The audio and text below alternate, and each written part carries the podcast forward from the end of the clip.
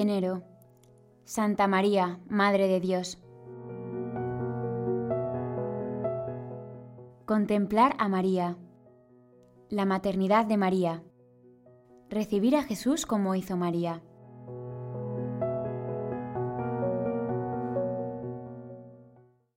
El Evangelio de la fiesta de hoy relata cómo los pastores acuden presurosos a encontrar al niño y reconocen en él lo que les habían anunciado los ángeles. El texto está lleno de expresiones de admiración, asombro y sorpresa. Maravillarse, glorificar, alabar, ponderar. La Navidad provoca en nosotros estos mismos sentimientos. Queremos aprovechar todo lo que sucede en el portal para disfrutar del amor de Dios que se quiere derramar en nuestros corazones. Hoy la hacemos de la mano de la Madre de Dios, que es también nuestra Madre. Virgen, Madre del Rey que gobierna cielo y tierra por los siglos de los siglos, aclamamos el antífona de entrada de la misa. La salvación del mundo ha comenzado. El Rey del universo ha elegido a María para hacerla su madre. Este misterio no cabe fácilmente en nuestras cabezas ni en nuestros pobres esquemas. Dios ha querido contar con el sí de una mujer, de una adolescente.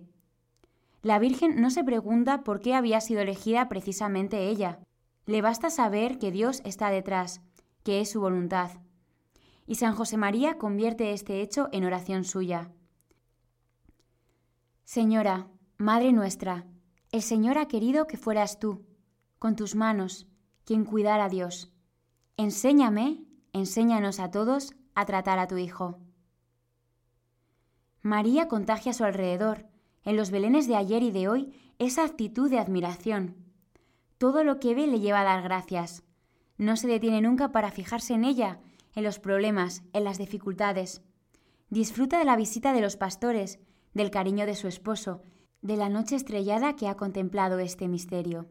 Y a su alrededor todos viven esta atmósfera de alegría, María es la mejor muestra de lo que hace Dios en los hombres y en las mujeres que se dejan querer. Oh Dios, que por la maternidad virginal de Santa María entregaste a los hombres los bienes de la salvación eterna, concédenos experimentar la intercesión de aquella por quien hemos merecido recibir al autor de la vida.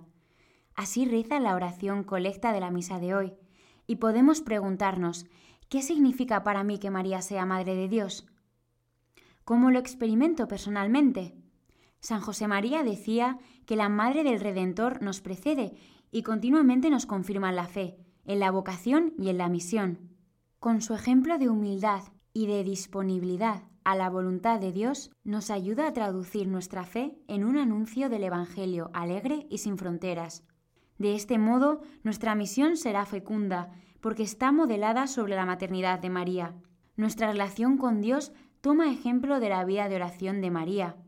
Y ella está muy dispuesta a ayudarnos, pues, como dice el fundador del Opus Dei, la Trinidad Santísima, al haber elegido a María como Madre de Cristo, hombre como nosotros, nos ha puesto a cada uno bajo su manto maternal.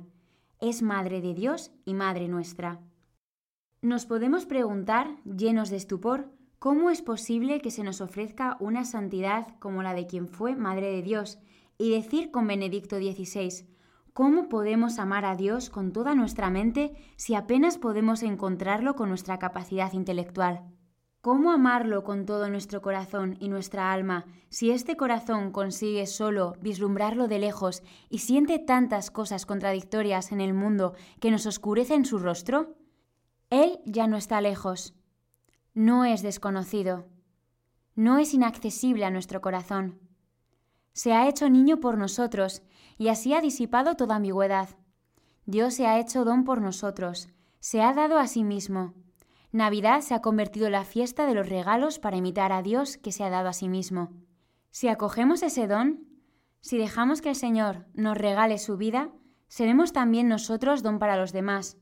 Nos convertiremos entonces en regalo para Dios y para quienes nos rodean. Los ángeles cantan a voces esta maravilla. Se asombran ellos mismos de que una mujer haya dado a luz al Hijo de Dios. No salen de su sorpresa y cantan el primero villancico de la historia que leemos en el Evangelio de San Lucas. Gloria a Dios en las alturas y paz en la tierra a los hombres en los que Él se complace. Entonan este canto de júbilo y se deleitan mirando a María, al niño y a Dios Padre embelesado. Nuestras almas se serenan en el portal y descubrimos allí lo que llena de complacencia a Dios, lo que le enamora, lo que le entusiasma. Hemos venido corriendo, pero vamos recuperando el aliento. El suave canto de los ángeles es como una canción de cuna para dormir a Jesús y para acogernos a nosotros. Nuestra experiencia nos ha demostrado muchas veces que no somos capaces de cumplir siempre y en todo la voluntad de Dios. Sin embargo, con la ayuda de la Virgen sí que podemos guardar su palabra y ponderarla en nuestro corazón. Eso está a nuestro alcance. Así podemos estar seguros de que se cumplirá todo lo que nos ha dicho el Señor. Su palabra se puede encarnar en nuestras vidas, su sangre correrá por nuestras venas. Así lo aseguraba San Bernardo. Toda la Trinidad gloriosa y la misma persona del Hijo recibe de ella la sustancia de la carne humana, a fin de que no haya quien se esconda de su calor. Nosotros queremos calentarnos en esta noche fría dentro del portal. Nos gustaría que la oscuridad y la humedad no entraran en nuestra alma. Deseamos recibir a Jesús con la misma pureza, humildad y devoción con que lo hizo nuestra Madre. Acoger su palabra con la misma gracia y con igual alegría para derramarla, como ella, por el mundo entero.